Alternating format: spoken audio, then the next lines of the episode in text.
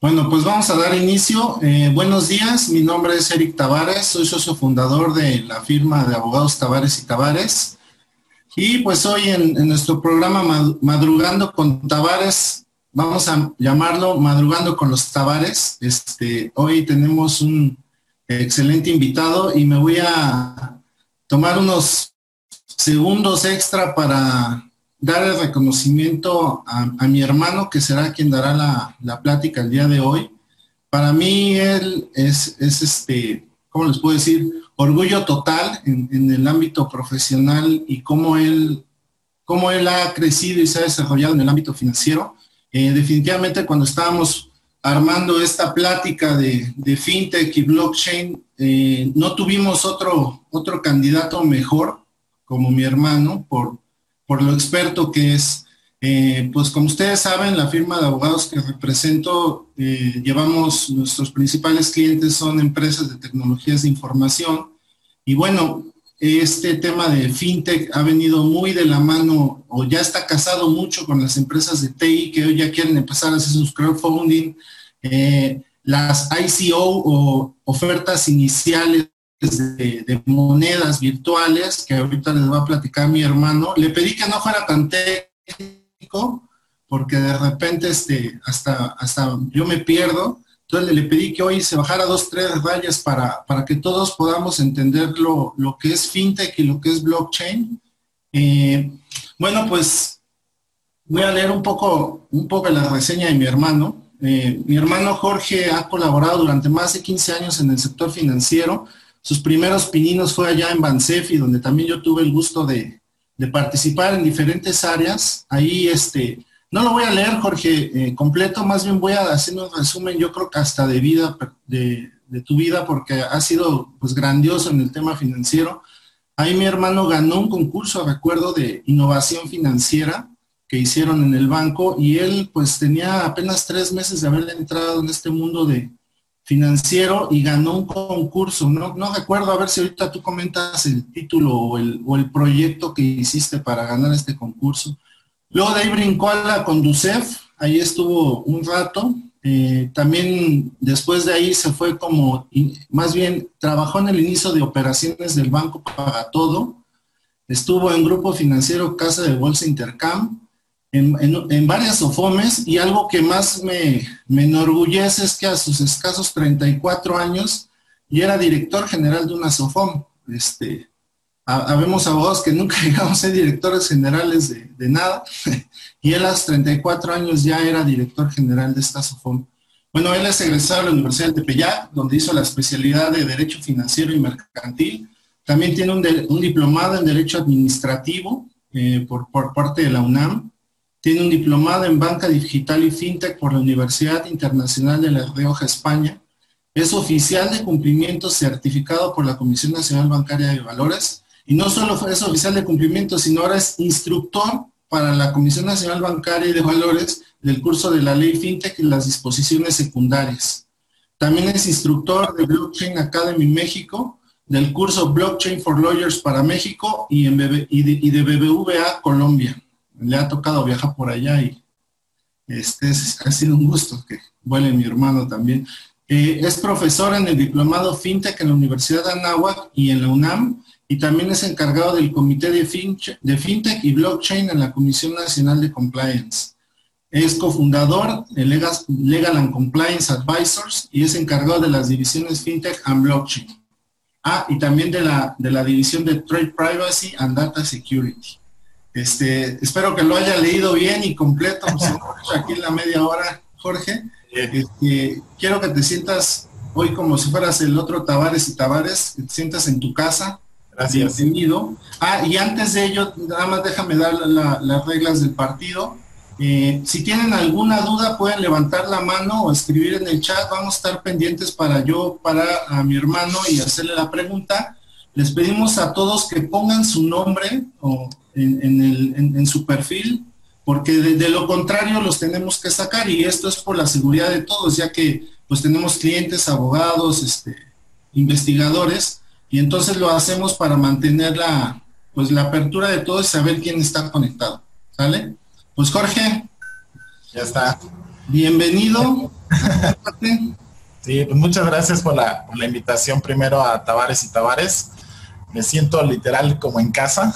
y, segundo, pues todo lo que leíste, eh, mucho obedece al buen ejemplo que, que seguí por parte tuya y por desafortunada o afortunadamente meterme en este mundo de la abogacía.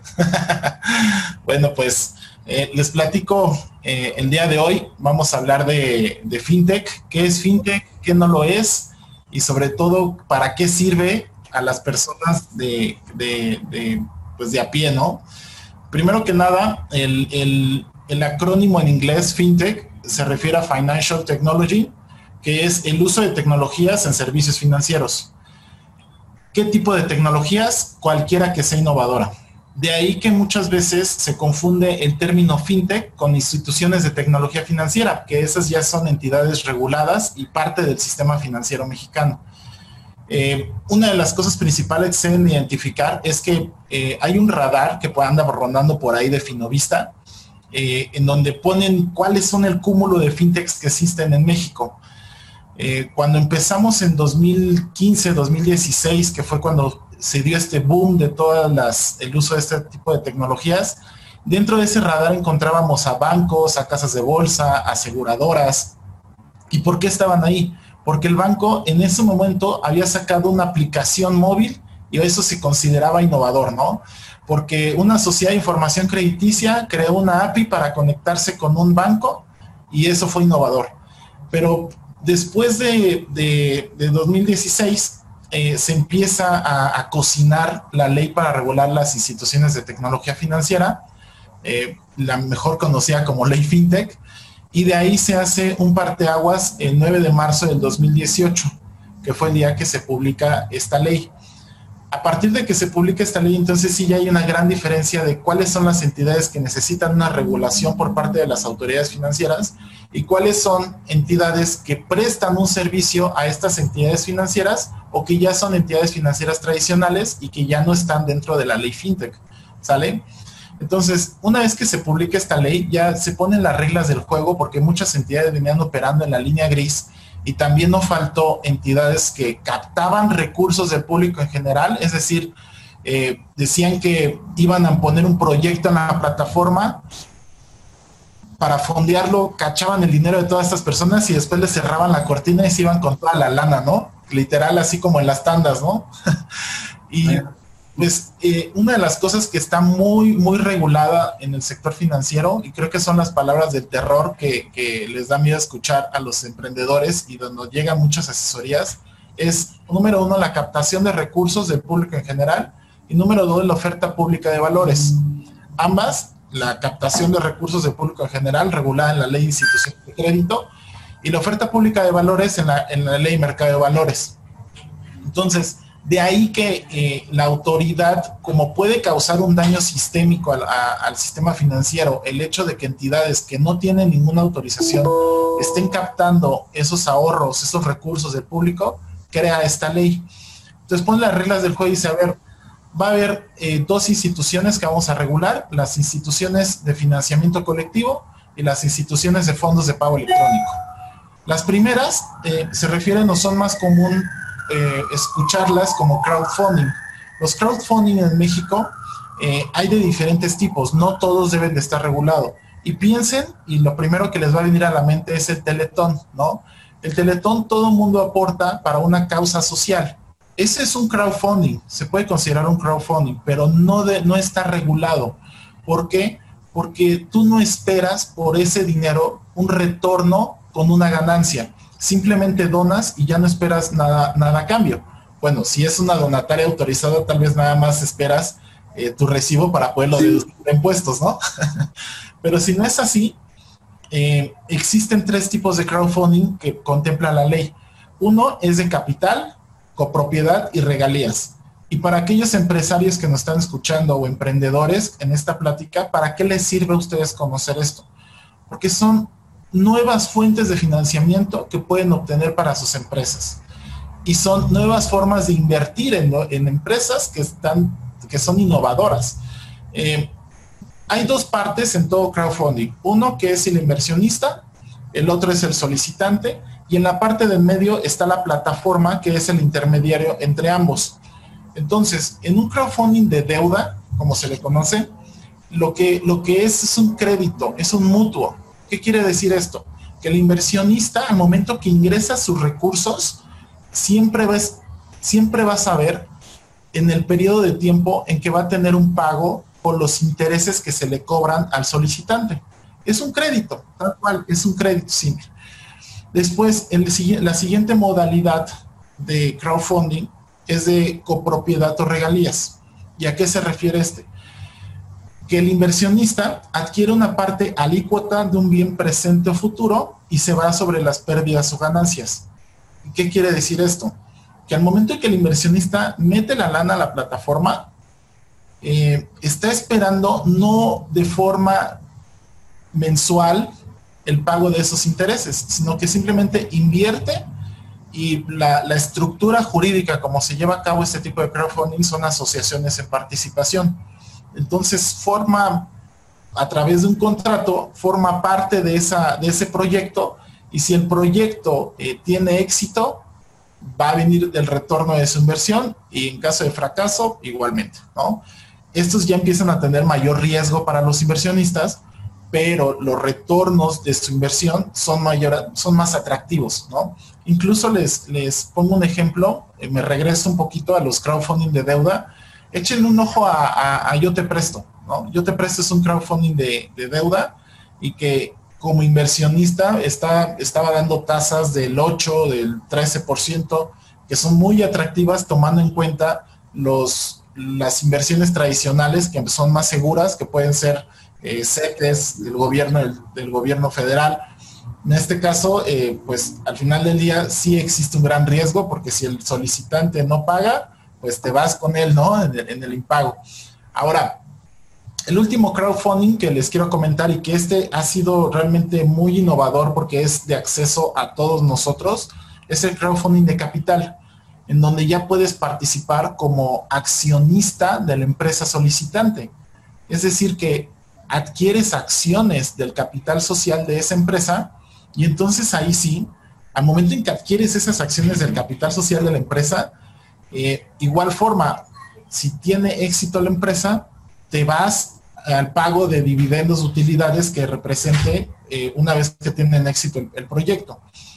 Ustedes para poder acceder como emprendedores a un mercado de capitales, eh, una de las formas tradicionales es entrar al mercado, al mercado de valores, ¿no? Y pasar por todo un proceso para poder hacer un initial public offering, que es una oferta pública de valores, y salir a la bolsa mexicana, ¿no? Para que ocurra eso, eh, la naturaleza, y no se las quiero platicar así a detalle, pero es crear una sociedad anónima promotora de inversión, después una inversión bursátil y después ya es una empresa pública que es una anónima bursátil para que ocurra eso, el, la línea de tiempo que tiene que ocurrir son años y años, gastos con abogados. Carga normativa. Carga normativa, mucha transparencia. Imagínense eso, trasladarlo a un crowdfunding en donde tú puedes subir un proyecto y la, el crowdfunding sí va a tener reglas del juego. Te va a pedir ciertos requerimientos de estados financieros, constitutiva, que el proyecto sea viable desde la parte financiera, proyecciones, pero al final del día ya está ahí. O sea, todas aquellas empresas que ahorita me estén escuchando que, que tengan un proyecto innovador y que el día de hoy acceder a la banca tradicional para, ¿qué sería? Para, una, para un crédito, en una etapa temprana de innovación un crédito los puede matar y todo el mundo lo sabe. Pues de ahí que el, 75% de las empresas en México a los dos años desaparece, empresas familiares, porque adquieren deuda que es tóxica, que en esa etapa no era la mejor opción. Pero si ustedes acceden a un mercado de capital en donde van a pagarle a esos inversionistas hasta que tenga éxito el proyecto, ahí es donde eh, este tipo de crowdfunding tiene gran relevancia. Si quieren un ejemplo de, un crowdfunding de, de capital, está Arcángeles, Arcángeles es un crowdfunding de capital en donde ahí pueden eh, participar en los, en los proyectos que se suben. Ahora, dentro de estas modalidades de crowdfunding, ya dijimos que son tres, eh, deuda, capital, copropiedad y regalías, el crowdfunding que se subdivide es el de deuda. El crowdfunding de deuda tiene una, una subdivisión que es de préstamos empresariales entre personas. ¿Y a qué se refiere esto?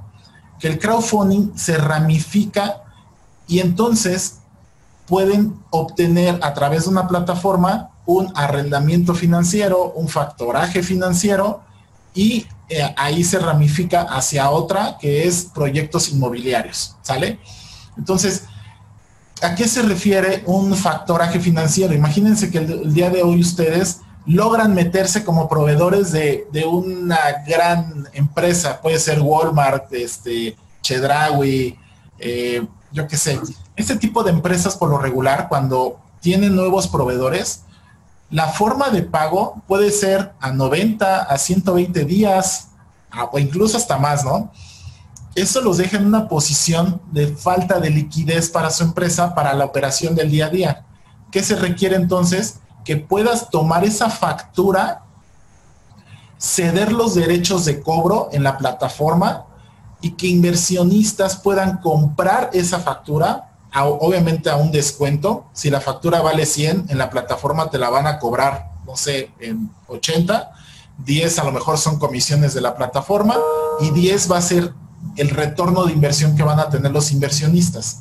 Entonces, esa factura, en el momento en que tú la subes al, al, al crowdfactoring, ya hay inversionistas que dependiendo del pagador de esa factura, ya, perdón. Eh, es muy buen pagador, es muy pagador, buen pagador Walmart, ¿no? Yo quiero esa factura. Entonces compran rápido esa factura, tú con ese dinero ya tienes liquidez para continuar tu operación. Y entonces, el día de mañana, el pagador de esa factura, o sea, Walmart, ¿a quién le va a pagar? al que subió la factura ya no, le va a pagar a los inversionistas y no le va a pagar eh, los 80 que, obtuvo en ese momento el solicitante, ¿no? Le va a pagar los 100 de la factura y ahí es donde obtienen el, beneficio. Ahora, vámonos a un arrendamiento financiero. sí, perdón. Pregunta, y digo, un poquito más entrando a la carnita legal, ¿cómo, y me gustaría que platicaras aquí, ¿cómo se estructura legalmente este crowdfunding, esta creación hoy en día a la luz de la ley FinTech? O sea, me queda, entiendo la operación de subir las facturas a esta plataforma digital y de ahí va a haber este, pues, no sé si Hunter se les pueda llamar, que son, ah, esta factura me interesa, la compra ahorita y sé que en 180 días la estoy cobrando, pero ¿cómo, cómo estructuras toda esta base, esta base jurídica? En el crowdfunding y cómo reportas, es decir, algo más como, interno. Ah, ok, ok. Pues mira, desde la parte jurídica tienes que hacer contratos de factoraje y hay dos tipos de factoraje, factoraje de cadenas y factoraje tradicional, que así se lo conocen. Eh, tú firmas el contrato de factoraje con el inversionista y con el solicitante eh, lo que se firma es un contrato de comisión mercantil. Un contrato de comisión mercantil en qué sentido? Para actuar a nombre y cuenta del solicitante y poder poner a disposición ese título de crédito a, favor de los inversionistas. Entonces los inversionistas con el contrato de factoraje saben que se les está cediendo el derecho de cobro de la factura y una vez que llegue el periodo de tiempo de pago van a obtener ese rendimiento. Ahora, la plataforma también tiene criterios de selección de estos solicitantes. No cualquiera puede llegar a subir las facturas, sino que dentro de los criterios de selección te van a pedir una serie de requisitos que qué va a hacer. Pues primero que tengas un track record de operación, que la factura que está cediendo los derechos de cobro cumpla con los requisitos fiscales del sistema de administración tributaria, que la empresa que va a pagar esa factura está constituida, que no es una empresa fantasma, exacto, que tengas un contrato de prestación de servicios con esa empresa y ese contrato de prestación de servicios es importante porque dentro de ese contrato tiene que tener una cláusula que se pueden ceder los derechos de cobro de esa factura. Y del otro lado del inversionista, de, de un ámbito más rudo, más legal, te piden firmar una constancia de riesgo. Una constancia de riesgo son básicamente 11 preguntas que se le hacen al inversionista, en donde el inversionista sabe de antemano que puede perder el 100% de sus recursos. Porque, ojo, todas, y esto es muy importante, todas las plataformas de crowdfunding no están respaldadas por el gobierno federal. ¿Qué quiere decir? Que no hay un IPAP, un, instituto de protección al ahorro bancario, que te garantice el monto que estás ingresando a la, institución. A diferencia de los bancos que todo mundo estamos garantizados por 400 mil UDIs. En este caso no. De ahí que se debe de generar esta constancia de riesgo. A través de una serie de preguntas el inversionista conoce y sabe que es de alto riesgo esa inversión y el día de mañana, si no le paga esa factura, pues no tiene forma y es lo que quiere evitar la autoridad, que vayan a la, a la Conducef y digan, oye, pues sabes que no me pagaron. Pues sí, pero tú sabías. No, no sabía. Claro que sí, mira, aquí está la constancia de riesgo que, firmaste. Entonces, es una de las cosas importantes que se deben de tomar en cuenta desde la parte, de la parte jurídica. Digo, cada uno de los crowdfunding se instrumenta de, forma diferente, el de deuda con contratos de crédito, el de copropiedad y regalías con asociaciones en participación, en este caso en el de capital, eh, como adquieres una parte pequeña del capital social, se crea una sociedad anónima o una sociedad anónima promotora de inversión, una SAPI, en donde tú cedes los derechos patrimoniales, pero te quedas con los corporativos, ¿no? A menos de que sea un buen trancazo de inversión, entonces ahí sí puedes ceder derechos patrimoniales y a lo mejor darle un asiento en el consejo de administración a ese inversionista o darle voz y voto o que decida acerca del presupuesto o que puedan nombrar a los directores. Eso ya es flexibilidad que tenga la sociedad dentro de la ronda de inversión que vaya a levantar de capital, ¿no? Y, bueno, eso, eso es por lo que ah, se refiere al, factoraje. Perdón, una pregunta. Habla Jorge Carmona. Buenos días. George, buenos días. ¿Cómo están? Bienvenido. Por el tema, está buenísimo. Este, oigan, una pregunta. ¿Qué pasa si la, la, empresa que va a pagar en este caso de factoraje, yo no, yo tengo un contrato, pero dentro del contrato no puse esa cláusula en donde puedo ceder los derechos de pago a alguien más o de cobro a alguien más, perdón. Este, ¿qué, ¿hay algo que pueda hacer diferente? Porque hay veces que es complicado que esas personas te firmen, ¿no? Sí, mira, hay dos opciones ahí. Una es que eh, tú le puedas notificar a la empresa pagadora de la factura y esa notificación puede venir en dos vías. Directamente de la empresa que, que, tiene la relación jurídica, es decir, el contrato de prestación de servicios, o a través del crowdfunding.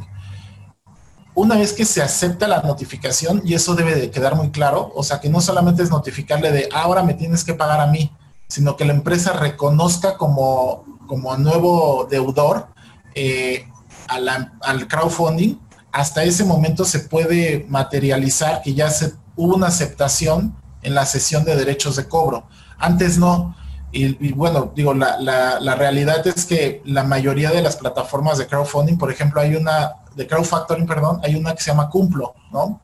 Eh, Cumplo, por ejemplo, eh, sí te pide que dentro del contrato tenga esa cláusula por seguridad jurídica, ¿no? Y aparte de que tenga la cláusula, hace la notificación con la empresa pagadora para que sepa que él es el nuevo eh, acreedor de esa, de esta factura, ¿sale? Buenísimo, Jorge. Ok, entiendo, gracias. Ok. Ahora, si quieres, pasamos a los medios de pago, si no te voy a... Sí, sí, sí. el tiempo y está bueno. Exacto. Bueno, esto véanlo, eh, empresarios, véanlo como una forma, nueva forma de invertir. Emprendedores, véanlo como una nueva forma de obtener recursos de un proyecto viable que tengan. ¿Sale? Después vámonos a los medios de pago, que son las instituciones de fondos de pago electrónico. Eh, ¿Qué pueden hacer los fondos de pago electrónico? Emisión, administración, redención y transmisión de fondos de pago electrónico. ¿Qué quiere decir eso? Que yo puedo tener una wallet, como mayormente se le conoce, y las wallet, aquí puedes tener una wallet natural. ¿Qué quiere decir? Que el medio de disposición puede ser por el teléfono solamente. Y con códigos QR, tú puedes llegar a una tienda y hacer una compra. ¿Quieren un ejemplo de una wallet que ya está regulada o en proceso de regulación, perdón? ahorita más que una entidad está regulada, eh, autorizada por la Comisión Nacional Bancaria de Valores un ejemplo claro es Rappi, ¿no?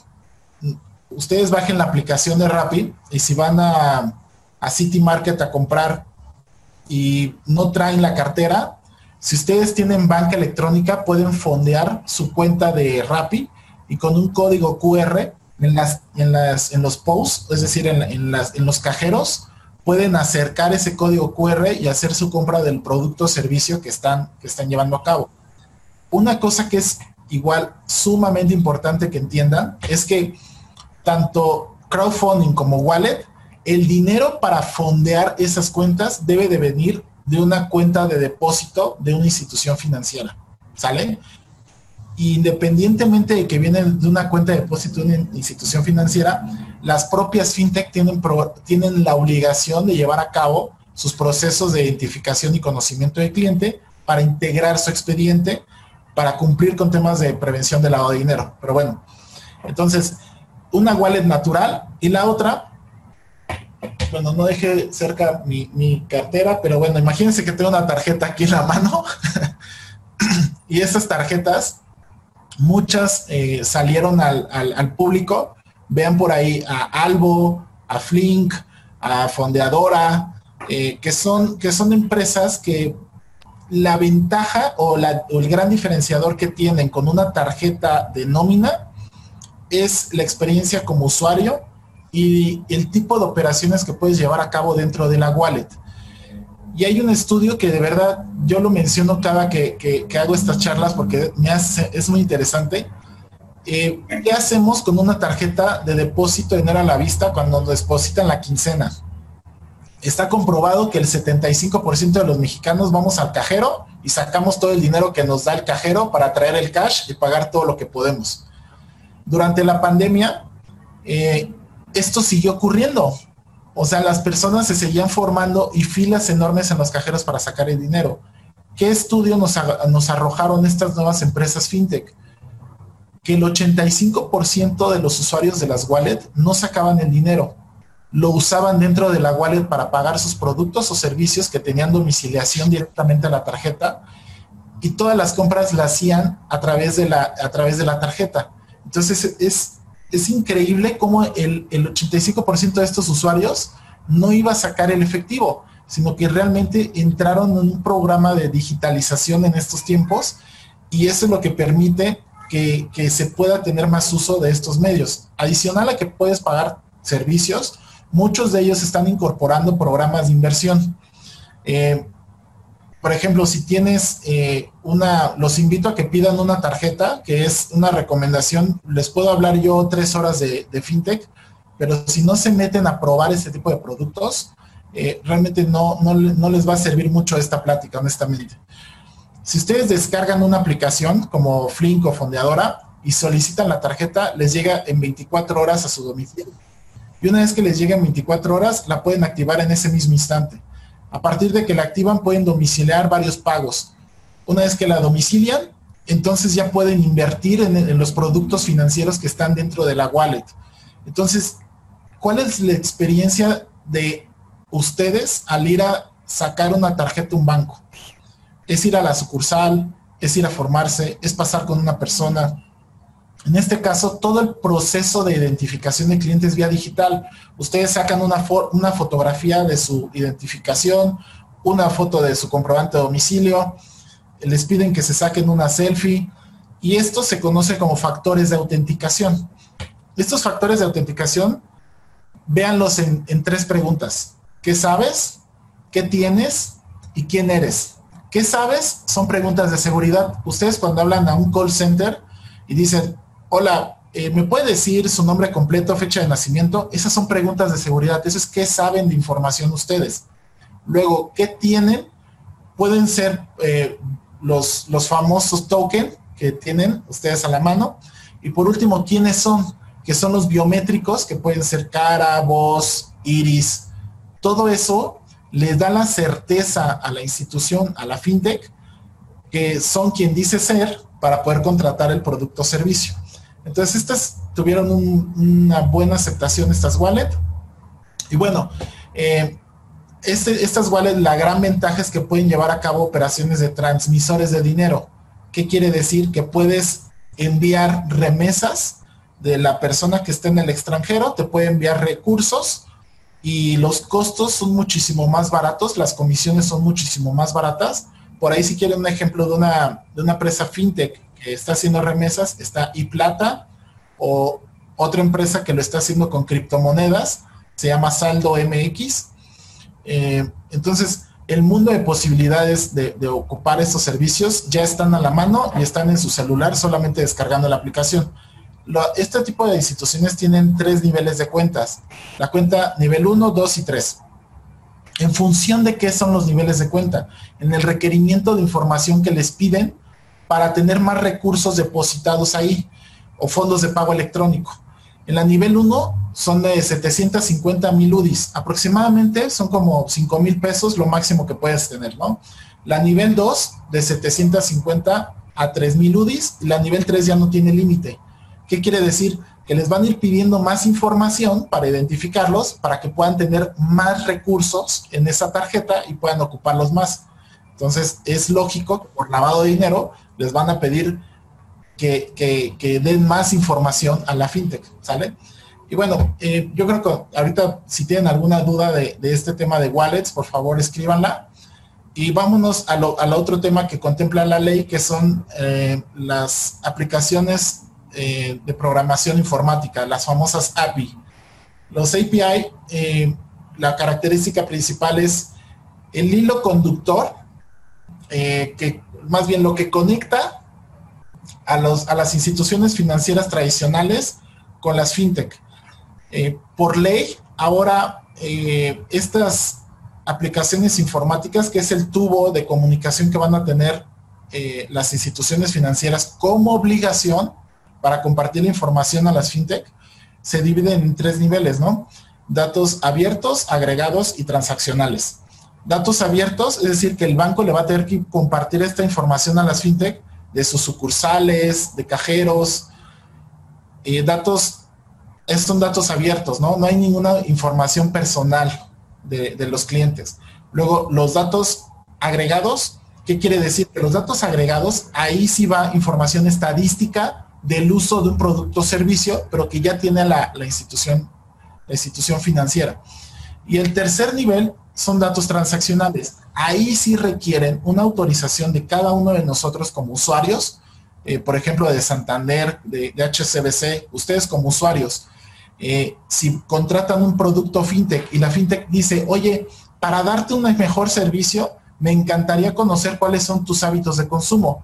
¿Me autorizas a solicitar esa información a tu banco? Claro.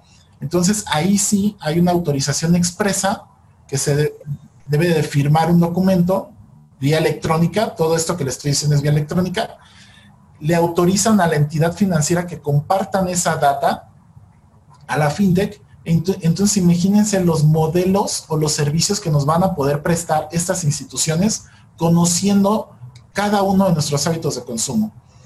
Esto es, sumamente revolucionario. En Europa ya se tiene un gran avance acerca del uso de, esta tecnología y, la realidad es que eh, es predictivo. Eh, el día de mañana nos van a adivinar antes de que, de que querramos un producto o servicio, nos lo van a comprar casi casi, ¿no? Dependiendo de nuestros hábitos.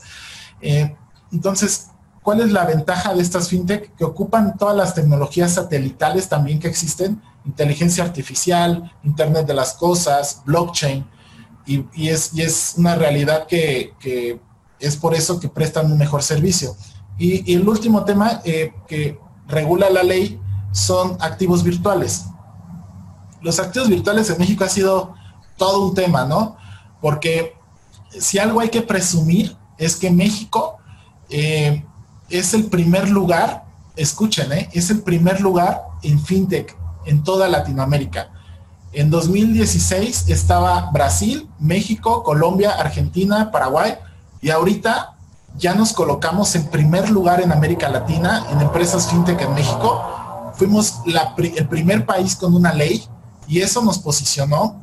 Eh, allá abajo ya tenemos entonces a Brasil, a Colombia, a Chile, Argentina, pero ya somos el primer lugar. Eso es muy importante y fuimos los primeros que le entramos al tema de regulación de activos virtuales. Estuvo bien, estuvo mal. No lo sé, pero ya tenemos una ley que pues regula. ¿Sabes cómo me pongo yo con eso? Exacto, tal cual. Muy bien. Ahora, el tema de, activos virtuales, eh, ¿cómo los define la ley? Eh, activos virtuales es una representación de valor registrada electrónicamente, utilizada como medio de pago, pero no se considera una moneda de curso legal. Y una vez que entendemos la definición, eh, pues todo el mundo se pregunta, ¿y qué carambas es un activo virtual y cuándo lo puedo usar y en dónde lo puedo comprar? ¿No? Eh, para eso yo creo que sí valdría la pena nada más echarnos dos pasos para atrás para ver un poco de antecedente de los activos virtuales. Eh, hay algo que en el mundo de los activos virtuales, que es la tecnología que soporta la operación de los activos virtuales, se le conoce como blockchain. Blockchain es un conjunto de tecnologías que permite dar trazabilidad de todas las operaciones, transparencia, libertad para participar dentro de los protocolos de validación y también permite seguridad, que ese es el gran, el, gran tema del por qué todo el mundo quiere meter blockchain y tokenizar algún producto o servicio, por esa seguridad y esa trazabilidad de la operación que te permite. Esto que les comento ya se conoce como blockchain 3.0, pero vámonos al blockchain 1.0, ¿no? Para ir por, por antecedente. Eh, yo creo que ya todo el mundo, los que estuvieron en algún momento relacionados con este mundo, eh, escucharon de Satoshi Nakamoto, que nadie sabe quién es, y creó un white paper en donde puso las reglas del juego de cómo iba a funcionar Bitcoin. Bitcoin fue la primera moneda virtual que se creó, el primer dinero electrónico. Y la característica principal que debemos resaltar de, Bitcoin es que usa un código abierto, libre y transparente. Se registró eh, ese código abierto y libre en el MIT. Eh, eh, hay, una, hay una licencia en Estados Unidos que se conoce como MIT License. Este MIT License hubo un registro por parte de Satoshi Nakamoto y ese, y ese registro que, llevó a cabo permitió... ¿Hay por acá una pregunta? Hay, tres preguntas. La verdad no las... Me quería esperar al final por, para... Ah, bueno. Porque va súper bien. Ahorita las, las hacemos. Yo también tengo unas. Órale, va. Entonces, eh, este MIT License eh, permitió registrar ese código abierto. Entonces, al ser abierto, todos los programadores se pudieron, eh, déjenme llamarlo así, meterse ese código fuente y crear nuevas aplicaciones. El que creó esas nuevas aplicaciones se le conoce como Blockchain 2.0, fue Vitalik Buterin. Es un ruso que habla como cinco idiomas, un chavito casi 18 años, se metió a crear esta blockchain 2.0 y qué es lo que permite esta blockchain 2.0 que a partir de una de una moneda de Bitcoin que la característica principal es la forma de validación que se conoce como prueba de trabajo o proof of work en donde hay eh, no me quiero meter a tecnicismos pero hay muchas personas en todo el mundo que tienen poder de procesamiento de hardware para resolver problemas algorítmicos y poder validar las transacciones que se suben en los bloques de las cadenas de blockchain. Eh, y no me quiero meter. Bueno, cada cadena de bloque tiene diferentes cosas, pero es como un libro contable y, lo que hace todo, todas estas personas alrededor del mundo es que van verificando esas transacciones y las van validando, ¿sale? Hasta ahí. De blockchain 2.0, lo que te permite es a base en, en tomando en cuenta el código fuente de, Satoshi Nakamoto, pueden crear algo que se conoce como tokens. Los tokens son representación de valor que le asigna la persona que está creando el token. Y hay diferentes tipos, y yo les podría hablar de, de, stable coins, de los siete tokens que hay, pero vámonos a los tres principales. Security. Exacto. Los utility token, Payment Token y Security Token. Y les pongo un ejemplo rapidísimo para que les quede claro cuáles son y cuáles son. Utility Token es cuando tú creas una ficha que solamente puedes usar en el casino. Imagínense que ustedes van a, a, Play City y compran fichas y solamente pueden ocuparlas dentro de ese casino, dentro de esa feria. Pero si salen con esa ficha y quieren comprar una Coca-Cola en el Oxxo, no se las van a aceptar porque solamente es una red cerrada en donde, en donde su uso es acotado, es controlado. ¿Qué pasa? Ahí hay un antecedente muy bueno por parte de la security. Como un Bitcoin sería una utility token. Eh, no realmente porque ya es, tiene, es tan descentralizada su red que muchos comercios ya lo pueden aceptar como medio de pago. Entonces ya, ya, ya no se le puede considerar como, como un utility token. Eh, un security token eh, es aquel que ya representa un valor y más allá de eso, que quien lo adquiere el día de mañana está eh, queriendo obtener un, un, rendimiento por el esfuerzo de otro. La Security Exchange Commission, que fue la primera autoridad que empezó a regular esto, eh, hubo un caso muy sonado en los 30 que se conoce como el caso Huawei. El Huawei, eh, lo, que, lo que dijo, no me quiero meter igual temas tecnicismos, pero lo que dijo la autoridad es, hay una clara intención de que a través de este investment contract, que fue de las primeras cosas que reguló la Corte eh, a través de este, este Huawei, identificó que sí se estaba haciendo una oferta pública de valores porque estaban ofreciendo un rendimiento. Entonces, este Huawei test eh, hay una la commissioner Esther Pierce en Estados Unidos, lo que dijo fue, yo para identificar la SEC hay que hacer una Howey test, identificar si todos estos tokens van a dar un rendimiento al final. Entonces en 2017, todo mundo a través de ese código abierto, con el uso de la plataforma de blockchain, con un programa, un, token que se conoce como RC20, empezó a crear sus propios tokens y empezó a sacarlos a la venta.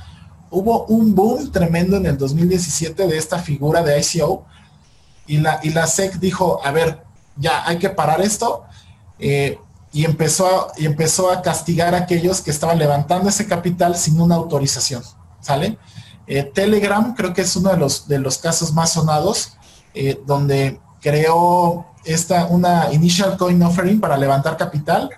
¿Y qué, qué, fue lo que pasó? Levantó 15 millones de dólares en los primeros 15 minutos que había sacado el ICO.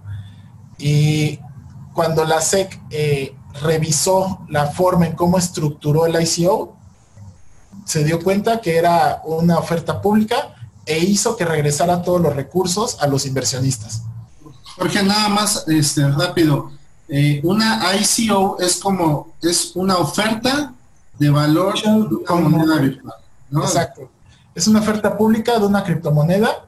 Eh, actualmente ya está regulado eso, ya hay países crypto-friendly como Malta. Nosotros ahorita en la firma estamos en un proceso de una ICO en Estonia eh, y ya nos tocó hacer una ICO de un utility token y, y la forma en cómo puedes adquirir también estos tokens es importante si al día de hoy cualquiera de los que esté escuchando, a ver, yo me quiero meter en este mundo, ¿en dónde compro una criptomoneda? Hay algo que se conoce como los exchange. Los exchange son estas casas donde puedes ir a comprar esas monedas. El más famoso y yo creo que el más sencillo para cada uno de ustedes es Bitso. Bitso es muy, su aplicación es muy, muy sencilla de usar. Entonces métanse a Bitso compren, de verdad, te pueden comprar desde 50 pesos de, de, Bitcoin, que el Bitcoin se divide en satoshis. Pues, pueden comprar una, una fracción de, Bitcoin, unos satoshis, y tenerlos ahí, ahí en su wallet. Hay diferentes tipos de exchange, centralizados, descentralizados, no vamos a meternos en eso. Pero bueno, regresando al blockchain 2.0, todo el mundo empezó a sacar estos tokens, fue un boom tremendo. Entonces la autoridad, la Security Exchange Commission, eh, dijo, vamos a empezar a regular. Actualmente ya hay una, eh, una licencia que se otorga en Estados Unidos. Eh, es una licencia que permite hacer como un mini, un mini IPO, un Initial Public Offering, pero chiquito. Pero aún así, para cumplir con ese requerimiento, se necesita un año de trabajo de, abogados, ¿no?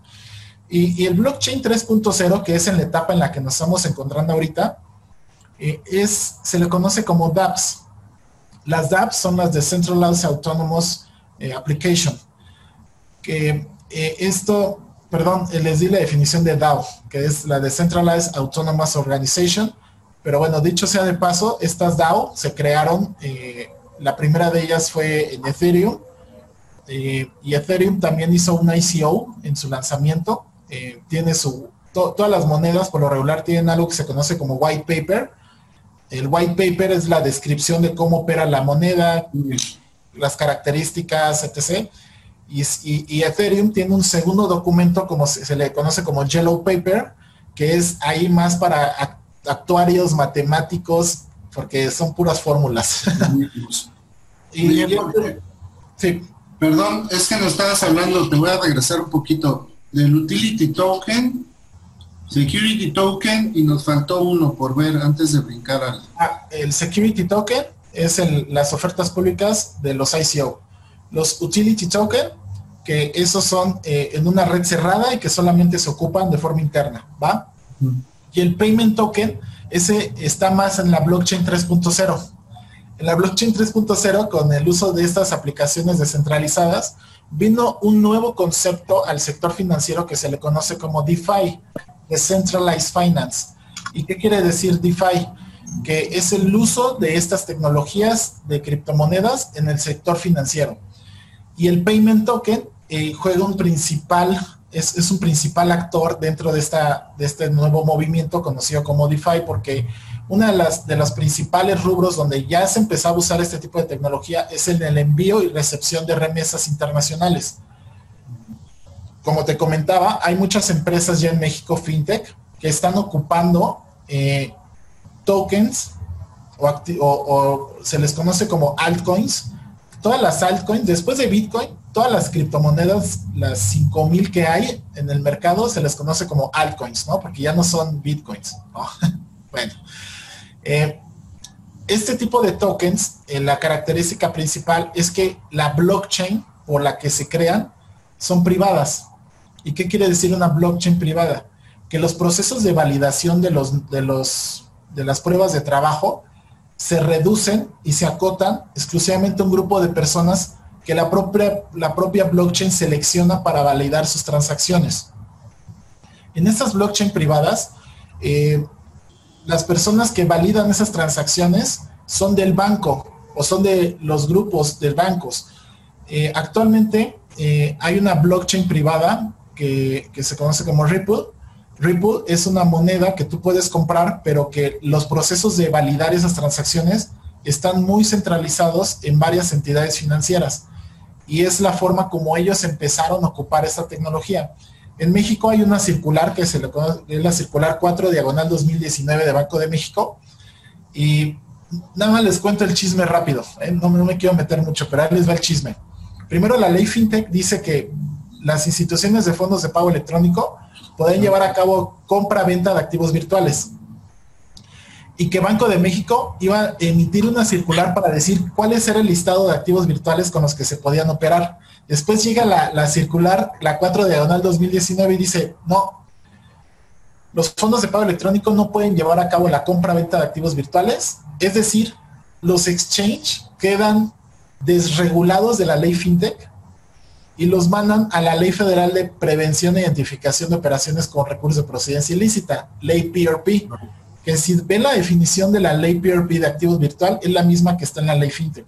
Pero bueno, entonces, ¿qué pasa? Que la circular dice, no, ¿qué creen? Yo voy a decir, no voy a decir qué, activos virtuales pueden operar. Ustedes, cada que vayan a ocupar un activo virtual, única y exclusivamente lo van a poder hacer para operaciones internas, ¿ok? Y hay una definición por ahí de la circular que dice a qué se refiere operaciones internas. Quiere decir que los bancos, que las instituciones de tecnología financiera no pueden trasladar el riesgo del uso de las criptomonedas a los clientes, pero sí pueden usarlas para operaciones internas. What the fuck? ¿Qué quiere decir eso? Que pueden ocupar la blockchain para hacer procesos de validación, pero si llegan a ocupar una criptomoneda directamente con el cliente, el riesgo, todo el riesgo lo debe de asumir la institución, ¿ok? Quédense con eso. De ahí que se hace la, esta apertura para que todos los bancos puedan ocupar este, estas, estas, estas cripto.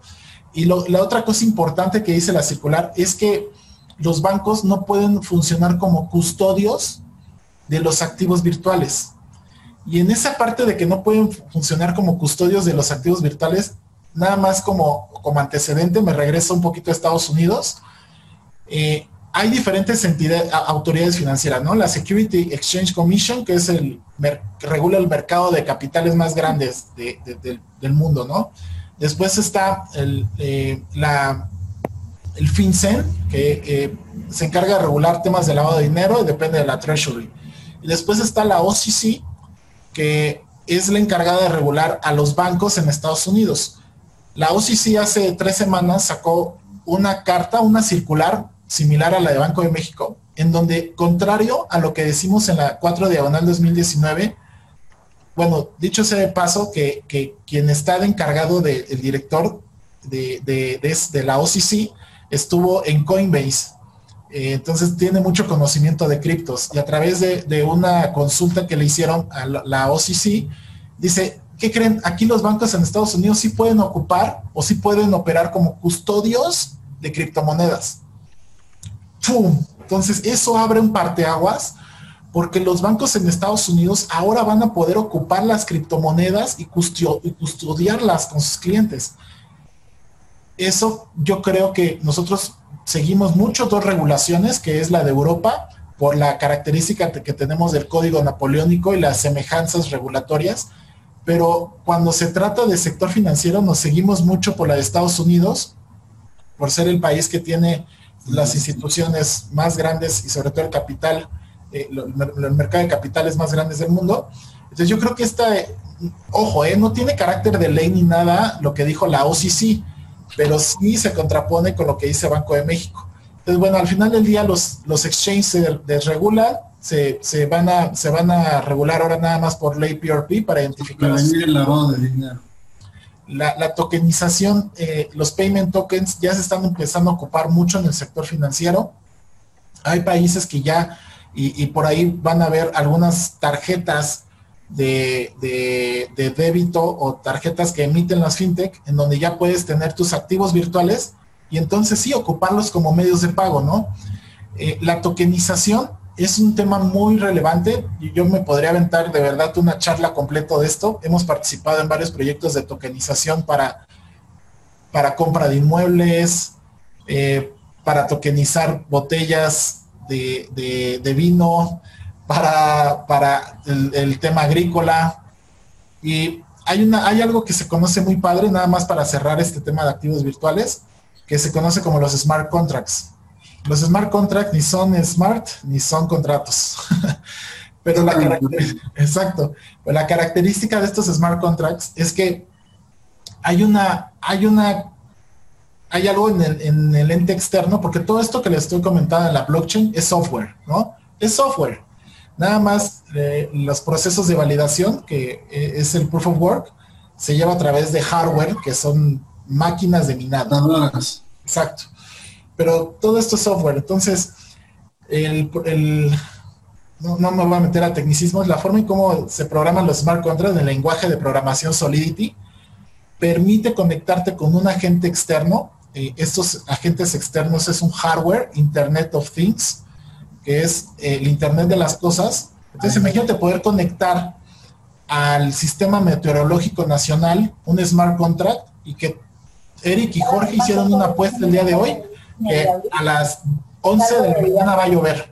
Te lo conectamos con el sistema meteorológico nacional y a través del smart contract a las 12 se va a conectar para que ese oráculo, como se les conoce, mande la información al smart contract y se autoejecute y nos dé tres, tres, los tres Ethereums que apostamos, ¿no? Entonces, eh, esto es lo que realmente está revolucionando, que como son autoejecutables, son líneas de código y se autoejecuta, puedes tokenizar muchas cosas con un oráculo y te permite tener la trazabilidad. Imagínense que el día de hoy ustedes son distribuidores de, cómputo, ¿no? Son distribuidores de, máquinas. ¿Qué certeza le dan al, gobierno de que su máquina desde la fábrica tienen toda la trazabilidad hasta que llega al punto en donde la entidad de gobierno la va a ocupar? A través de códigos QR que se pueden escanear Esos QR están conectados, esos son los oráculos que están conectados al smart contract y al momento en que se hace la entrega a la entidad del gobierno, se autoejecuta el, el contrato y les pagan el dinero que, está contemplado en el contrato de, de Digo, ojalá que así fuera, ¿no? Pero, y sobre todo con el gobierno. Más en gobierno, yo creo que ahí no hay tanta disposición de ello, pero ya en algún momento se tuvo una iniciativa así. Eh, Bitso está regulado en México, sí, por supuesto. Eh, no, eh, Bitso en México está regulado por lo que hace la wallet, el uso de su wallet está como fondo de pago electrónico, como nuevo payment, pero en Gibraltar eh, es donde obtuvo la autorización como exchange, cumpliendo con nueve principios que piden de regulación en Gibraltar, y ahí es donde tiene la autorización. De hecho, fue el primer exchange en América Latina que se autorizó en Gibraltar. Digo, la vi de volada, pero... Lo que quiero es que, este, creo que falta el sandbox, ¿no? Ah, sí.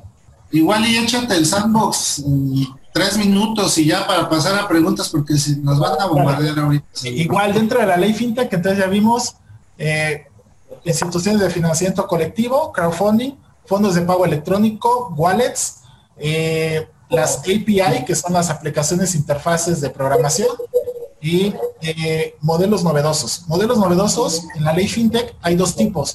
Uno, los que pueden hacer las instituciones financieras y las instituciones de tecnología financiera para sacar un nuevo producto o servicio que es innovador y que la característica principal es que la tecnología que están ocupando no existía. ¿Sale? Eso lo pueden hacer durante un año con un público acotado y una vez que obtienen información de cómo les fue en la feria, regresan con la autoridad y puede extenderse por un año más.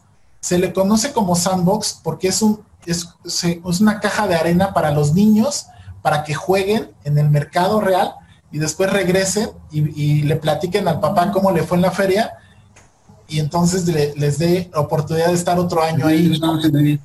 Exacto. Y el segundo tipo de, de modelo novedoso es aquel que no es una institución de tecnología financiera ni una institución financiera, pero que tiene un producto innovador y lo presenta la Comisión Nacional Bancaria de Valores y debe de, existir un obstáculo, dos cosas principales. Debe de existir un obstáculo regulatorio para su implementación y segundo, que, le, le, digas a la comisión en qué te vas a graduar una vez terminado el sandbox, ¿no? Entonces, este segundo punto es el que tengo mis mis, comentarios muy reservados porque no se presentó ni un modelo novedoso a la Comisión Nacional Bancaria de Valores en los procesos de autorización. Sin embargo, se presentaron 80 solicitudes de autorización de wallets y de, de crowdfunding. Entonces, esto, esto nos habla que, que no hubo modelos novedosos en México porque la realidad es que le tenías que decir a la autoridad en qué te ibas a convertir una vez terminado el proceso de sandbox. Entonces, los requisitos para esa solicitud de autorización son muchos. Entonces, yo creo que ahí lo que faltó fue ser un poquito, y como lo dijo la, no lo dije yo, lo dijo la Comisión Nacional de, la Comisión Federal de Competencia Económica, dijo que, nos, nos faltó ser más agresivos en la regulación del sandbox, porque en otros países, como la Unión Europea, si te permiten salir con el modelo y una vez que regresa, si no existen reglas del juego para tu, para tu modelo, te las pueden adecuar. Aquí no, aquí es terminando, dime en cuáles de las figuras que existen en el sector financiero más te acomoda. Nosotros, ahí por nada más comentario final, nosotros presenta, íbamos a presentar un modelo novedoso a la Comisión Nacional porque lleva a cabo análisis predictivos de la bolsa y 30 segundos antes de que, de que cerrara la bolsa, sacaba el análisis predictivo a través del el uso de inteligencia artificial y neurociencia, eh, análisis predictivo del mercado de valores, ¿no? Y esto, eh, pues le permitía eh, dar un, una mejor, un mejor consejo de inversión al, al robot. Entonces, cuando lo metimos a la comisión dijimos, oye, pues esto es novedoso, ¿no? Esa tecnología no existe. Y me dijo, sí, pero ¿de qué te quieres graduar? Que es que para graduarme podría ser una operadora de fondos de inversión, pero es algo que no quiero. O sea, eh, una operadora de fondos de inversión me queda muy grande. Oye, pues un fondo de inversión. Entonces, pues es que un fondo de inversión no puede salir solo, necesita de una operadora. Entonces, para no hacerles el cuento largo, esta, este proyecto se fue a Alemania y en Alemania lo están operando. Entonces, eh, creo que modelos novedosos, espero que el día de mañana haya una reforma y que se pueda mejorar la, puerta de entrada para, estos emprendedores. Muy bien, muy bien, hermano. como siempre, este, perdón, eh, ahora el dicho es, todo cabe en un blockchain sabiéndolo acomodar, ¿no? todo es blockchain hoy. Oye, pues vamos a pasar a las preguntas. Este, voy a leer las que están aquí y si alguien quiere tomar la palabra, este, adelante, nada más que conteste primero estas. Bueno, relativo al, al crowdfunding, ¿existen límites en cuanto a recaudación con los que pueda trabajar una institución de tecnología financiera de crowdfunding? Y relativo a esta materia, ¿está permitido realizar crowdfunding operando con activos digitales? Eh, sí, mira, el 10 de septiembre del 2018 eh, se dio a cabo la, emisión de una disposición de carácter general aplicable a las instituciones de fondos de financiamiento colectivo. Dentro de esa disposición de carácter general se establecen cuáles son los montos para poder transaccionar dentro de los crowdfunding. Eh, te preguntaría, si, si ahí eh, me, lo permiten, qué tipo de crowdfunding sería, porque existen diferentes, deuda, capital y copropiedad. Y de ahí se hace una subdivisión, como les comentaba, al crowdfactoring, al crowd, leasing, que es el de arrendamiento, y al crowdfunding inmobiliario. Eh, cada uno de ellos tienen dos tipos de, límites. Límites para los inversionistas, es decir, para cuánto, hasta cuánto dinero puedes meter a un crowdfunding, y límites para los solicitantes, hasta cuánto puedes requerir en un crowdfunding. Eh, son diferentes montos, la realidad es que no me lo sé de memoria, pero sé dónde se encuentran y es en esas disposiciones. Entonces, checa tu, la publicación del diario oficial de la federación del 10 de septiembre de 2018 ahí están publicadas las disposiciones y después vino otra, otras publicaciones para la subdivisión que te comento, en donde vienen también los montos. Claro que se pueden ocupar activos virtuales.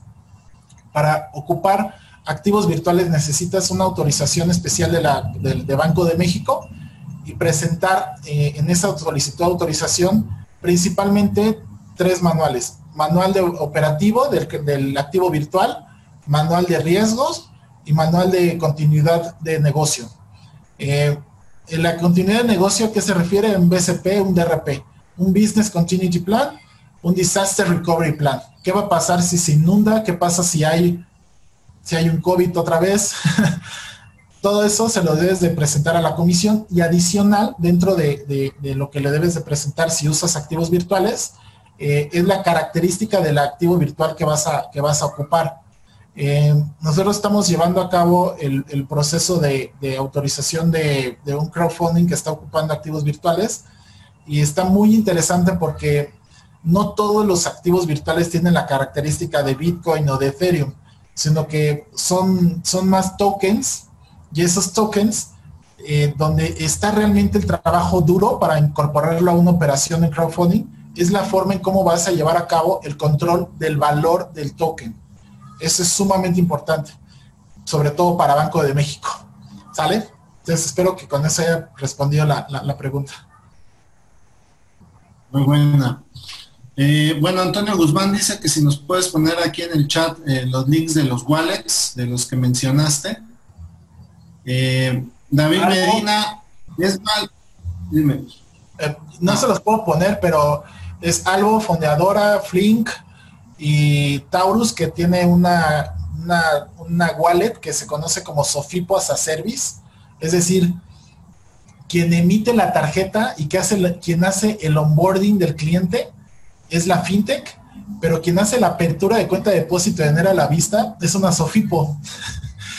y está respaldado el uso de activos virtuales eh, en esta estrategia de negocio.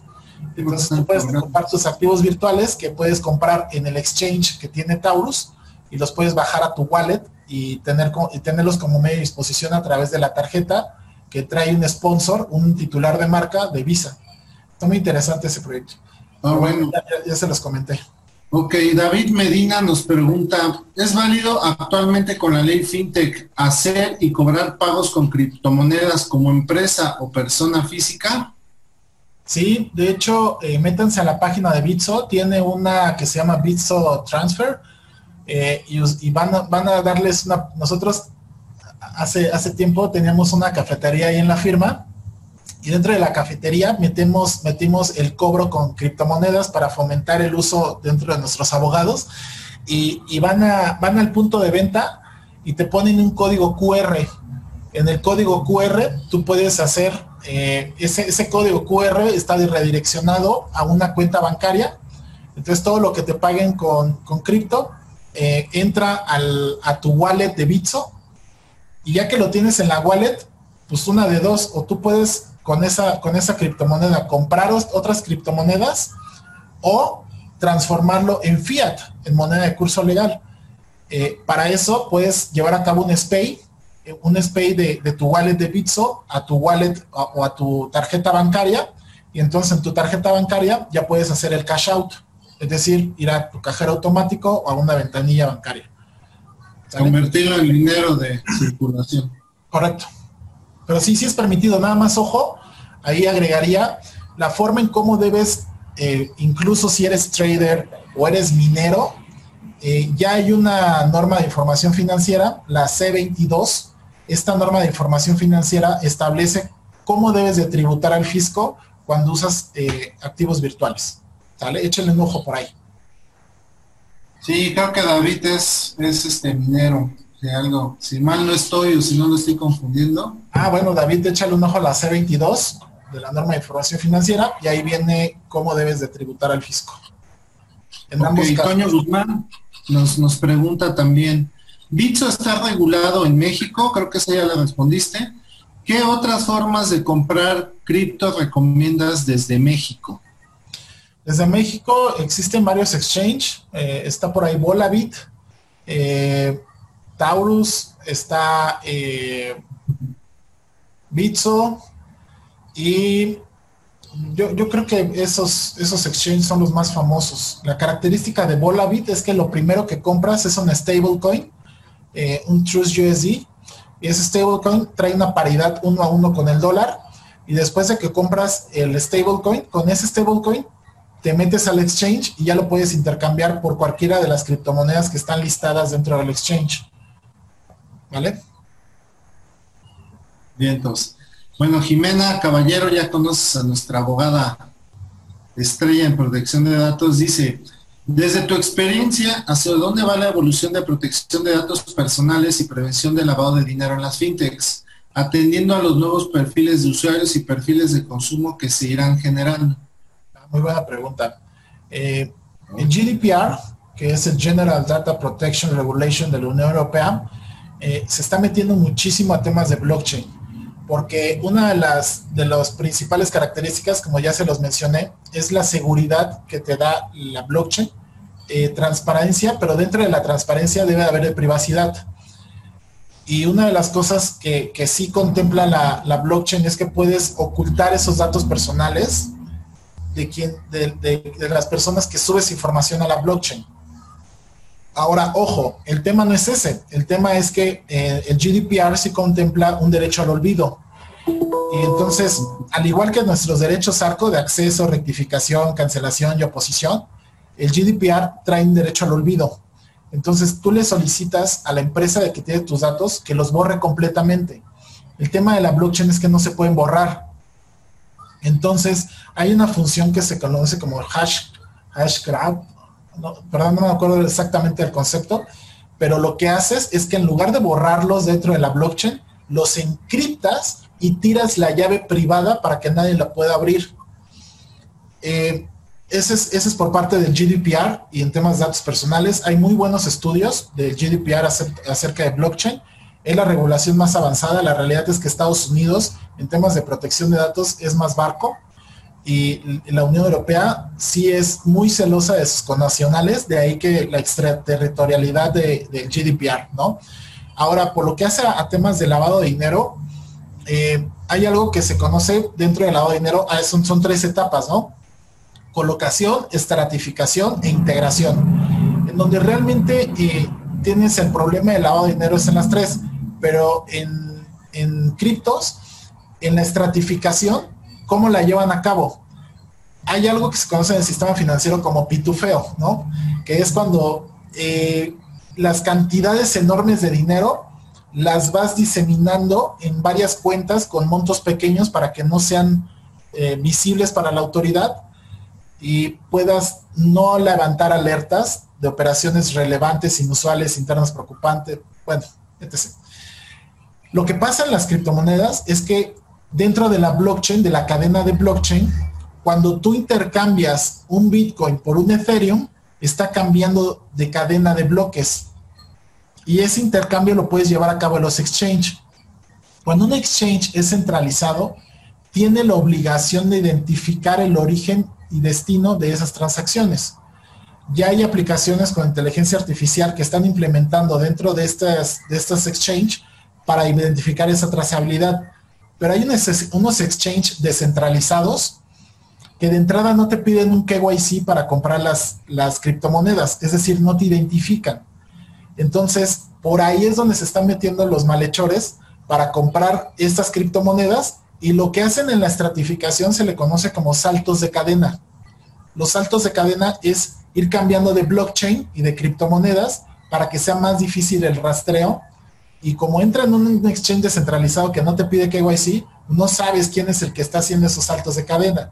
Y peor aún, en esos exchanges descentralizados, eh, hay, una, frase que quiero que se lleven que not your keys, not your wallet, not, not your crypto. Que es, si no es, tu, si no es tu llave o no tienes la llave para desencriptar tus criptomonedas, no son tus criptomonedas. Los exchange eh, centralizados, esas llaves las, las resguardan y ellos te resguardan las criptos. En las descentralizados no. Los descentralizados, tú guardas tus criptos en dispositivos. de ahí que eh, muchos, muchos, muchas personas pueden entregar bitcoins en una USB. Eso se les conoce como cold wallet. Cold wallet es poder tener las criptomonedas en un dispositivo fuera de la blockchain para que tú lo puedas entregar a alguien. Les recomiendo una serie en Netflix, se llama Billions. Eh, Alex Rose hace varios pagos de, con bitcoins durante la serie. Está increíble, está muy buena. Es, se trata mucho de fondos de... es la temporada 3, creo esa, ¿no? Es hasta la temporada 3. Ya, de, está buenísima. Y habla de minería en, Nueva York, de, de, un, de un site de minería que detectan ahí. Está, está, está increíble. Oye, negro, pues ya, este, digo, no hay más preguntas ahorita. Eh, como verán... Tengo una pregunta. Ah, ya, ya hay. Ah, Raúl. Yo, yo, yo. Ah, Benjamín, por favor. Sí, había levantado la mano, eh, pero no la viste. ¿Cómo estás, Jorge? Felicidades, excelente charla, muy interesante. Gracias. Oye, la duda que me surgió fue en el aspecto legal, eh, de la parte, cuando estabas hablando de la parte legal de los contratos.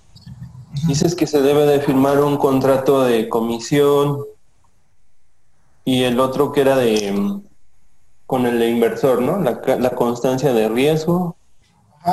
Y, ¿cuál era el otro contrato? De factoraje. Sí. Quien firma es la plataforma, ¿verdad?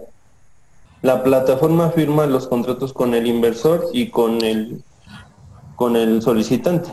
Sí, correcto. Sí, sí, sí, ah, correcto. De hecho, eh, una de las cosas que siempre nos preguntaron durante los procesos justo de instrumentación de, en, las, en las instituciones de tecnología Llevamos 11 mm, procesos de solicitud a la, autoridad y era muy recurrente esta pregunta de, primero, ¿qué tipo de firma voy a ocupar? No, no me voy a meter a firmas electrónicas simples ni avanzadas, pero la realidad era que, siempre le recomendáramos que fuera a través de una de las empresas certificadoras de la Secretaría de Economía. Primer punto.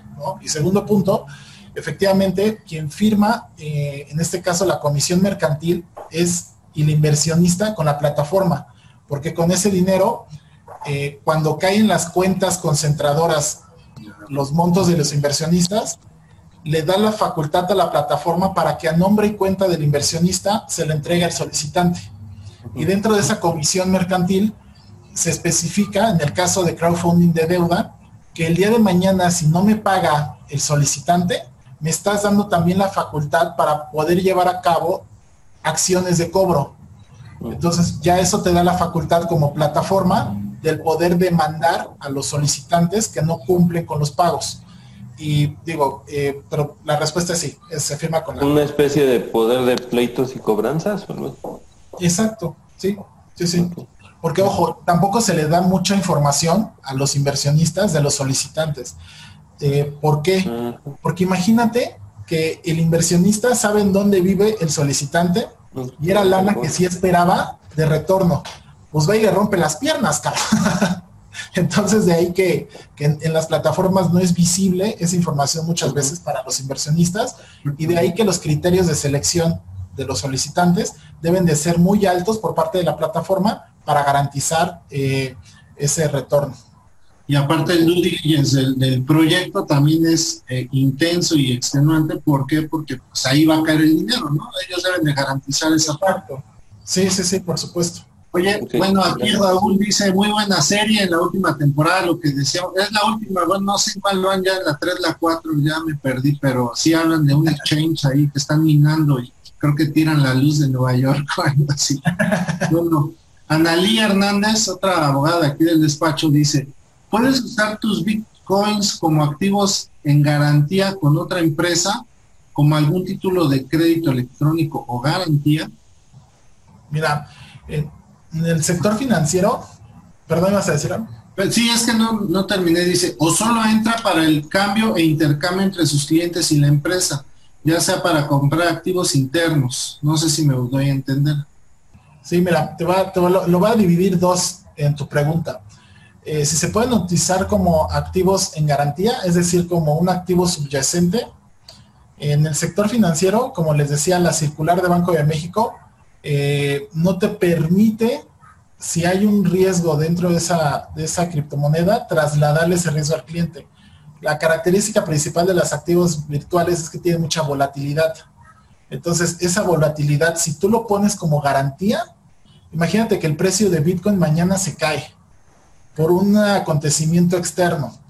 Si se llega a caer ese, ese precio, también la garantía, pues, colateralizada que vas a tener es pues, cero, ¿no? Si se va, no creo que se vaya a cero el valor del Bitcoin en mucho, mucho tiempo, o es que jamás, pero a lo que voy es que eh, tendrías que sobrecolateralizar eh, esa garantía.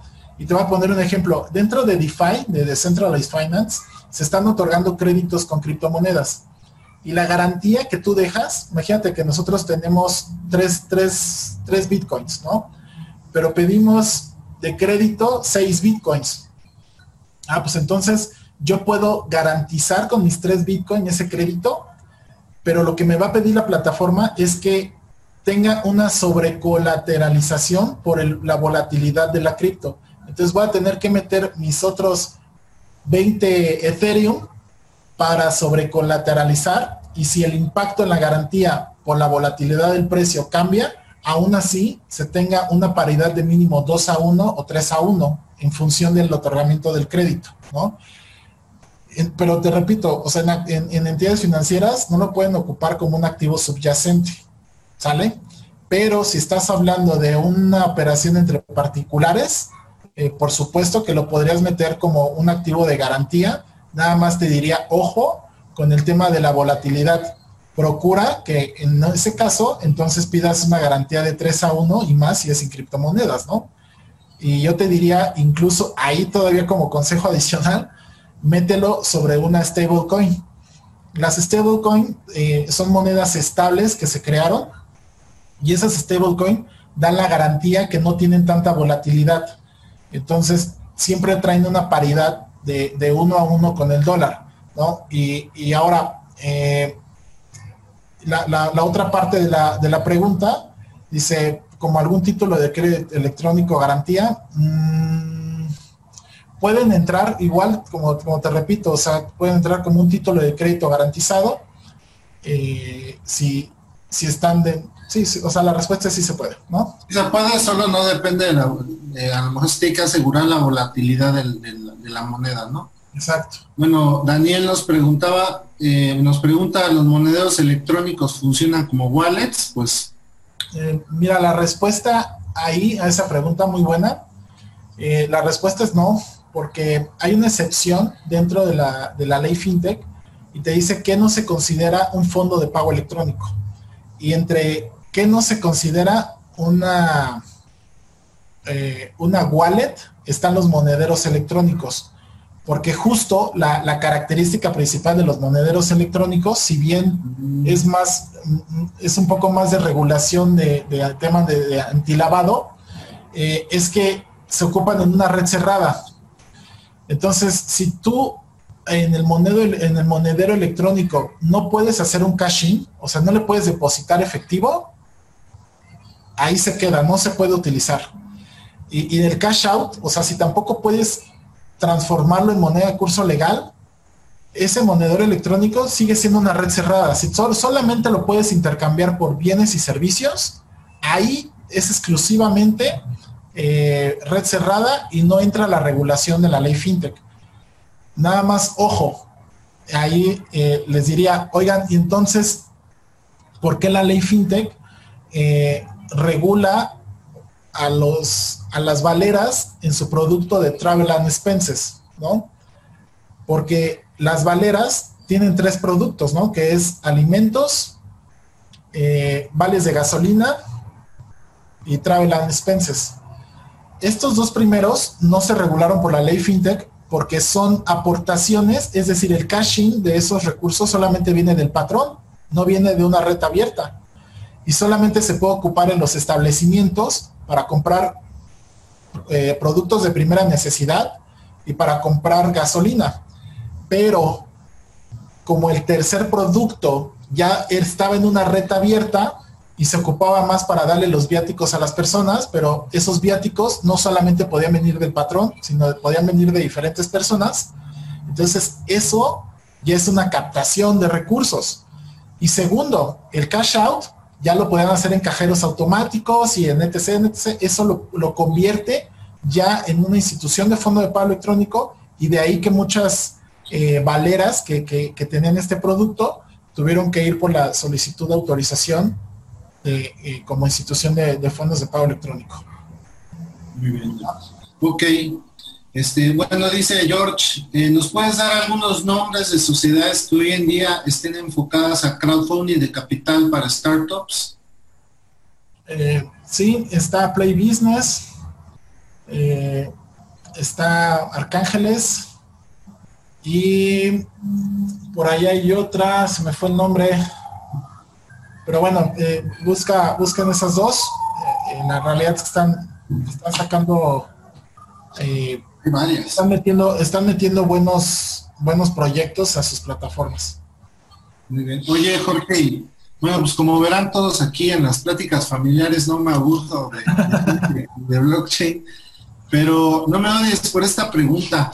El, tema de, una, como decías al principio, cuando ya eres una, una SAP, una sociedad anónima bursátil, que vas a salir a una oferta pública inicial, pues hablábamos, bueno, nos decías un poco que la carga normativa que alberga dentro de esto pues es robusta y suficiente para evitar todo tipo de especulaciones en, bolsa y se protege mucho es, esta parte de la especulación, ¿no? De, de, de, que no se conozcan a lo mejor los secretos industriales de cierta empresa para que sus acciones suban o bajen hasta que ya esté publicado. Es decir, trae una normatividad este, la, la bursatilización como tal, que hoy en día, más bien mi pregunta es, en esta parte de los activos virtuales, ¿qué tanto o qué nos falta regular en el tema de la especulación?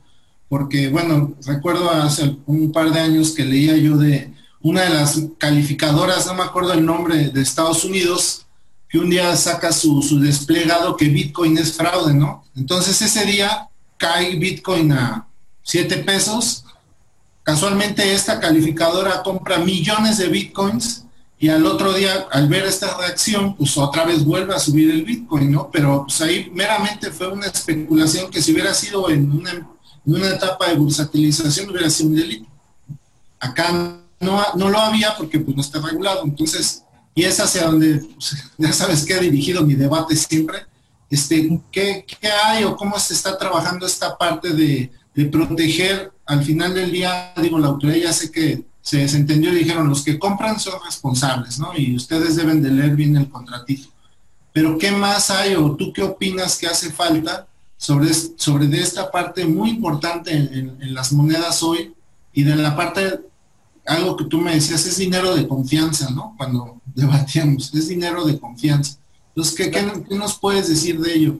Fíjate que, eh, sobre todo en el tema de, de ofertas uh, públicas de criptomonedas, no existe un ente que pueda determinar como una agencia calificadora de valores cuánto va a valer el Bitcoin hoy, ¿no?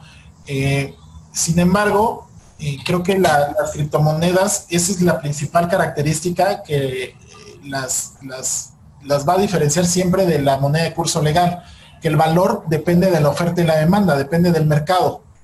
Eh, pero hay, hay empresas eh, que se conocen dentro de los, de los exchange y los exchange hacen mucho uso de ese tipo de empresas que se conocen como formadores de mercado. Los formadores de mercado lo que, lo que dedican, lo que se dedican a hacer a los exchange es darles liquidez. Entonces, un formador de mercado eh, te permite eh, saber si, si, si, de un lado de, un exchange está el Bitcoin a 5 pesos y del otro lado de, hay otro exchange que lo está vendiendo a 7, pues él va a ir a comprarlo a 7 y lo va a poner aquí a la venta, donde le va a, mandar, le va, a, va, va a ganar un margen de intermediación. Pero adicional a ello, eh, imagínate si de pronto la oferta de, criptos es tan grande en México que el exchange ya no tiene, ya no tiene bitcoins, ya no tiene la forma de vender más a ese proveedor de liquidez le va a dar los, los, los, bitcoins que él tiene para mantener el precio estable de la criptomoneda en el exchange y para que no se disparen ese tipo de precios. Estos, estos formadores de mercado que están proveyendo de liquidez a los exchange están tomando un papel fundamental dentro de la operativa. Sin embargo, como una autoridad que dicte las reglas del juego respecto de los precios, no la hay y yo diría que no sería bueno que, que existiera porque le quita esa, esa naturaleza que buscaba Satoshi Nakamoto de la descentralización, ¿no? Pero sí, totalmente de acuerdo, o sea, pueden haber agentes externos o noticias que hagan que cambie de precio la moneda de un momento a otro, pero creo que no solamente la moneda, o sea, yo creo que todas las, incluso lo, lo, los ah, sí. moneda de curso legal, pues también dependen de agentes externos en el, en el precio que tengan, ¿no? Totalmente de acuerdo con y, y digo, y nada más ahí para puntualizar. Bueno, hermano, y, y, para puntualizar, eh, el gran tema también es que eh, nada más existen eh, cuando se hacen este tipo de ofertas públicas, existía solamente un documento que se conocía como white paper, una página de internet con un diseño muy fregón y con todas las características del proyecto innovador que se iba a hacer y la creación de un token que pónganle en YouTube creación de token cripto y les aparece un tutorial de cómo hacer su token y lo hacen en 15 minutos. Haciendo un token, muchas promesas y era lo que salía y de ahí que fue el boom en 2017. Pero no había un folleto informativo, eh, todo este requerimiento regulatorio que te piden para una oferta pública, ¿no? De ahí que muchos países, como ya les comentaba, Gibraltar, Suecia, Estonia, este, Singapur, decidieron emitir licencias para que se puedan llevar a cabo este tipo de actos. Entonces, en esas licencias sí te piden que la empresa que va a llevar a cabo la oferta de criptomonedas, la oferta pública de criptomonedas, cumpla con ciertos requisitos. Y les soy honesto, muy honesto, o sea, los requerimientos regulatorios y eh, de dinero, o sea, de lana para levantar dinero a través de estos instrumentos, eh, es caro, pero aún así sí sigue, sigue siendo más, más flexible y más rápido que una oferta pública tradicional, ¿no? Definitivamente, ¿no? Eso me queda claro. Y a nivel mundial, o sea, puede estar comprando ahorita divisas en bueno, perdón, criptomonedas en China, en Japón, en donde sea, en cualquier parte del mundo. Y de ahí viene o, otra, este, bueno, no sé, ya, ya, ya, se nos acabó el tiempo, pero también queda como el tema de, de entrada y salida de divisas por medio de criptos a los países, ¿no? ahí yo ahorita tengo 100 mil pesos depositados en, una cuenta bancaria y con eso salgo y compro una moneda eh, de China que a lo mejor allá es, cobrable nada más en, los yenes, la moneda que, opera allá, y pues entonces está saliendo el, capital de aquí para caer allá y que se cobre con una moneda de curso legal de allá toda esta entrada y salida de flujo, pues es un tema que aún yo no, alcanzo a entender. ¿Qué, opinión puedes darme tú sobre de esto? Mira, el tema de criptos, sobre todo el, tema de la jurisdicción, es algo que, la autoridad todavía no, aterriza al 100%. Hay muchos esfuerzos regulatorios por parte de, de entidades internacionales, pero creo que se están yendo primero por lo fundamental, ¿no? De prevenir, de prevenir delitos. El Grupo de Acción Financiera Internacional, en su recomendación eh, número 15, eh, trae las reglas del juego de cómo se deben de los países implementar normatividad para identificar a esas personas que entran a los exchange para comprar esas criptomonedas y hacer operaciones. Entonces, al momento en que tú ya le estás poniendo candados a la identificación, eh, Después de la identificación viene la fiscalización. Entonces creo que ahorita estamos en el primer paso. Eh, para quienes no sepan, el Grupo de Acción Financiera Internacional es un organismo que le da recomendaciones a todos los países en temas de prevención del lavado de dinero y si no los cumplen, se voltea con el Fondo Monetario Internacional y le presta menos lana, ¿no? De ahí que esas recomendaciones siempre se, deben de, cumplir cabalmente. Exactamente. México no ha sido la excepción en este tema de observaciones de la GAFI. Creo que vamos bien, ¿no? Vamos bien dentro de, este, de estos cumplimientos, pero todavía falta. Y bueno, en temas de cripto, pues, Hermano, pues de verdad muchas gracias. Este, creo que se confirma, te confirmo nuevamente lo experto que eres en este tema de fintech, en tema financiero. La verdad que este, estuvo buenísima la plática. A lo mejor después nos debes una plática de tokens, ¿no? Para que. Dale, sí, con gusto. Este, ahí no, no, no, nos hablas más de tokens también, que es otro libro. y, yo les diría a aquellos que quieren implementar blockchain, eh, no para todo sirve blockchain, porque es caro su uso. Eh, si ustedes implementan blockchain, eh, las comisiones que se cobran dentro de su uso para validar todas las transacciones se conoce como gas.